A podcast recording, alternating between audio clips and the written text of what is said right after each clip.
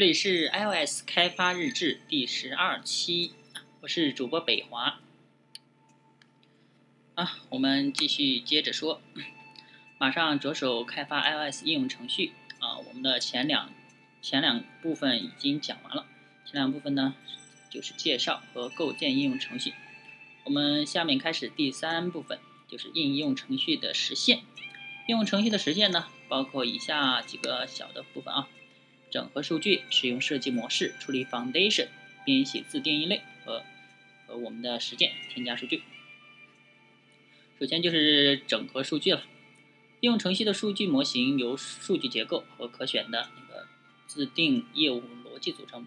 自定义业务逻辑是让数据保持一致状态所必要的。在设计数据模型时，不应完全忽略应用程序的用户界面，但是你肯定会想单独实现数据模型对象。而不依赖于特定的视图或视图控制器是否存在，保持数据与用户界面分开，有助于通用应用程序可在 iPad、iPhone 双平台运行应用程序的实现，也让代码复用变得更加容易。模型设计，呃，如果需要存储的数据很小，那么 Foundation 框架可能是你的最佳选择。你可以搜索现有的 Foundation 类，查看哪些呃可以使用哪些行为，而无需自己尝试实施同样的事情。比如呢？如果应用程序只需要跟踪字符串列表，呃，可以依赖 NSArray 和那个 NSString 来替你操作。在处理 Foundation 中，可以学到更多的信信息啊。如果数据模型不仅要存储数据，还要自定义业务逻辑，那么可能需要编写一个自定义类。呃，应该考虑如何将现有的框架整合到、合并到你的那个类的实现中。在自定义类中使用现有的框架类。往往比重写更加省力。例如，自定义类可能使用 NSMultiArray 来存储信息，但是会定义其自己的功能来处理信息。以下是设计数据模型时要注意的一些问题。啊，你需要存储哪些类型的数据？呃，设计数据模型应当能恰当的处理特定类型的内容，不管是存储文本、文稿、大图像还是其他的类型。啊，可以使用哪些数据结构，决定了什么地方应该使用框架类，什么地方需要自定义具有自定实现的类。嗯，如何将数据提供给用户界面？你的模型不应该直接与界面通信。如果处理模型与界面之间互动，需要为你的控制器添加一些逻辑。模型的实践，以及要了解更多关于 Objective C 的呃及其功能的信息。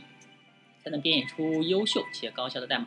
啊，虽然这个这个教程呢，啊，描述了如何构建简单的应用程序，但是自行编写其具有完备功能的应用程序前，还需要更加的熟悉这个语言。学习 Objective C 的好办法，好方法呢有很多种。有的人通读了 Programming 啊 with Objective C，啊，中文名呢是使用 Objective C 编程来了解实际概念，然后编写一些小的测试应用程序来巩固对该语言的理解，并编。拼命练习编写更好的代码。有的人呢，直接跳过编程阶段，并在无法完成某些操作时再去查看更多信息。如果你喜欢这种形式呢，啊，请将 Programming with Objective C，呃，就是使用 Objective C 编程，留作参考，啊，当做了解各个概念的练习资料，并在开发应用时应用程序中。呃，开发首个数据模型时，最重要的目标是使它能正常运作。啊，仔细思考数据模型的结构，而不是急于将其美化。开始实现它之后，则要勇于反复重做和改进你的模型。下面就是讲使用设计模式了。设计模式可以解决常见的软件工程问题。模式是抽象的设计，并非是代码。采用一种设计，就是应用它的通用模型来满满足特定的需求。不管创建哪种类型的应用程序，最好要先了解框架中使用的基本设计模式。了解设计模式有助于更高效的使用框架，并且让编写程序复用呃复用程度更高、扩展能力更强和更容易修改。啊，MVC 对于任何一个 iOS 应用程序而言，模型、视图控制器就是 MVC，都是一个优秀设计的关键所在。MVC 会将应用程序中对象分配给三个角色之一：模型、视图或者是控制器。在这个这种模式中呢，模型会记录应用程序的数据，视图会显示用户界面并构成应用程序的内容，而控制器则会管理你的视图。通过响应用户的操作，并使用内容填充视图控制器，充当了模型和视图二者之间的通信。在构建 To Do List 应用程序过程中，啊，你必须遵守 MVC 为中心的设计模式。在串联图中，构建界面组成了 Add To Do Item View Controller 和那个 To Do List View Controller，就是管理视图的控制器。在那个教程添加数据中，你需要结合数据模型来处理应用程序中的视图控制器。在开始设计自己的应用时，很重要的一点就是以 MVC 为中心进行设计。讲了一下这个 MVC 呢，我提到另一个，其实除了 MVC，呃，他们根据 MVC 扩展了一些其他的应用这个设计模式。嗯，我举一个例子啊，就是 MVVM 啊，模型视图，还有一个，它把嗯 View Model 啊，就是 Model View 啊拆分啊，这个我们后面再详细说一下，先先以 MVC 为主要的设计模式。下面讲目标操作，就是 target action。目标操作呢，从概念上讲是一个简单的设计。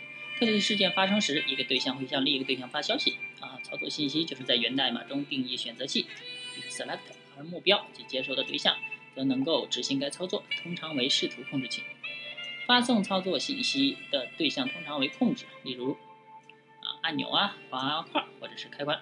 它能够触发用事件对用户的交互操作，比如轻按、呃拖移或者是更改做出响应。例如，假如想要用户每次点击这个恢复按钮时，在用户界面中创建的是呃恢复应用程序的默认设置。首先呢，就需要实施呃操作 restore defaults 冒号来执行恢复设置的逻辑。接着注册按钮它 touch up inside 事件。将 restore Default 冒号这个操作方法发送到实例，呃，实施该方法的视图控制器中。在 To Do List item，啊，在 To Do List 应用程序中，呃，已经使用过这个目标操作的模式了，就是 Target Action 模式。嗯，用户轻按这个加号的时候，呃，轻按完成时就会触发触发 Onward To Do List 操作。这种情况下呢，这个完成按钮发送的。信息的对象目标呢是 To Do List View Controller，操作信息呢是 On Wind To Do List 冒号，而触发操作信息则被发送事件，呃，发送事件则是用户轻按完成按钮这一系列这一操作。目标操作是定义交互以及应用程序各部分之间发送信息的强大机制。下一步委托，委托也是代理啊，委托是一种简单而强大的模式。在此模式中，啊，应用程序中的一个对象代表另一个对象，或者另一个对象协调工作，授权对象保留对另一个对象及委托对象的引用，并适当的向委托对象发送消息。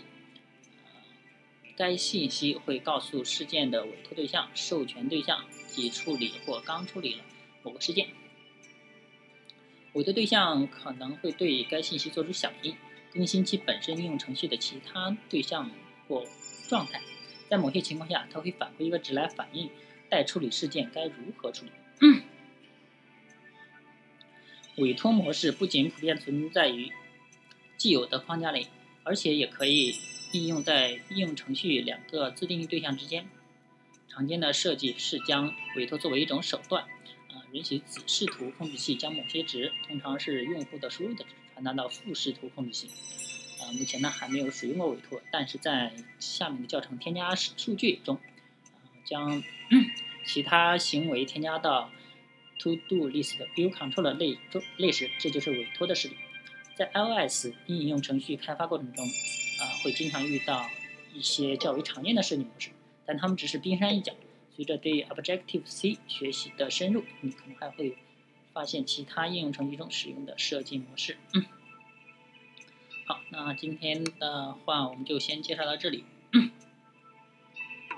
欢迎关关注我的微博、微信，我的微博账微博开放啊账号是啊 G N U 华 G N U H U A，嗯，微信公个人的公众号呢就是 I O S D E V L O G，微博呢是 jiaxhjia